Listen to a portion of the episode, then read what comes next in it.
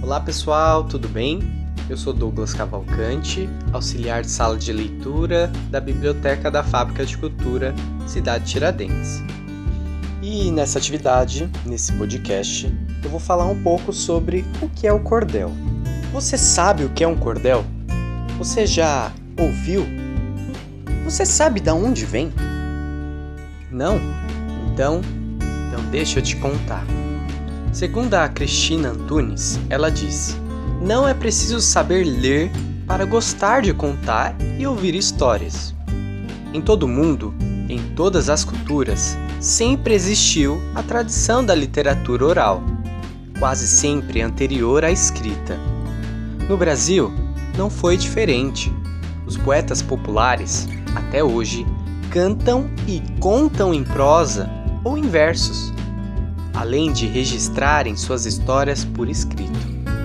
Essa literatura popular, em versos, é chamada de literatura de cordel e pode ser definida de uma maneira simples, como poesia narrativa popular, impressa em folhetos.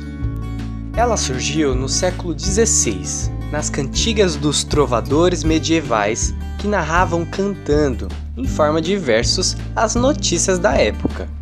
Com o tempo, eles passaram a registrar suas narrativas em folhas soltas, conhecida em Portugal como folhas volantes.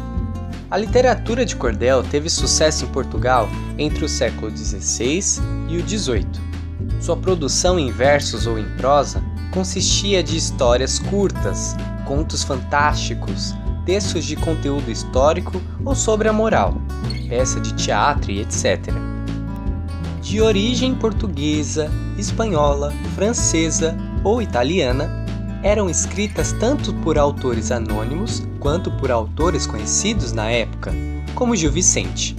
O nome cordel ele surgiu da forma como os folhetos eram expostos para venda em Portugal, assim pendurado em cordas, cordéis ou barbantes, como num varal. Esse nome chegou ao nordeste do Brasil, mas a tradição de vender folhetos pendurados em cordas não durou muito em nosso país. Aqui, os cordéis passaram a ser chamados simplesmente de folhetos. A literatura de cordel foi introduzida no Brasil pelos portugueses em folhas soltas ou mesmo na forma manuscrita, logo no início da colonização.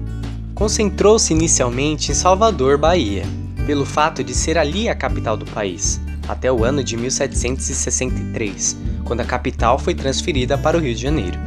Depois, os cordéis se espalharam por vários estados do Nordeste, especialmente Pernambuco, Paraíba, Rio Grande do Norte e Ceará. Ali, com o aparecimento das pequenas tipografias no século XIX, começaram a ser impressos os primeiros folhetos brasileiros. A partir de 1893, com a produção em série de folhetos, a literatura de cordel atingiu praticamente todos os lugares da região Nordeste. Conquistou um público específico, formado geralmente pelas camadas humildes da população, e passou a ser uma das características da cultura regional local. O verbete cordel apareceu registrado pela primeira vez em 1881 no dicionário Caldas Aulete. O termo é descrito como sinônimo de publicação de baixo valor e prestígio. Porém, na prática, os folhetos de cordel passaram a ter uma importante função sociocultural. Cumpriram o papel de jornal e novela para o povo, funcionando como uma forma de divulgar o cotidiano e as tradições populares. Um exemplo de sua função jornalística é o folheto A Lamentável Morte de Getúlio Vargas, foi escrita em 24 de agosto de 1954, dia do suicídio do ex-presidente brasileiro por autor anônimo, depois de ouvir a notícia da morte pelo rádio. O autor entregou os originais do folheto na tipografia ao meio-dia, recebeu os primeiros exemplares à tarde e vendeu 70 mil folhetos em 48 horas. Além disso, apesar de impressos, os folhetos constituíam um meio de comunicação mais eficaz para populações iletradas, uma vez que muitas vezes os próprios autores liam ou cantavam suas histórias nas feiras livres e nos mercados, onde vendia suas obras a preço baixo. essa foi um pouco da introdução da Cristina Antunes do livro Histórias no Varal. Esse livro tem na Árvore Livros, quem ainda não tem acesso é só pedir para a equipe da biblioteca e você poderá ter acesso a mais de 30 mil livros. É muito bom e maravilhoso. Então, a proposta, a função do cordel nada mais é do que entreter, instruir, educar, ensinar e informar. Esse foi o nosso podcast falando um pouco sobre o que é o cordel. Eu espero que vocês tenham gostado dessa atividade e até uma próxima. Fui!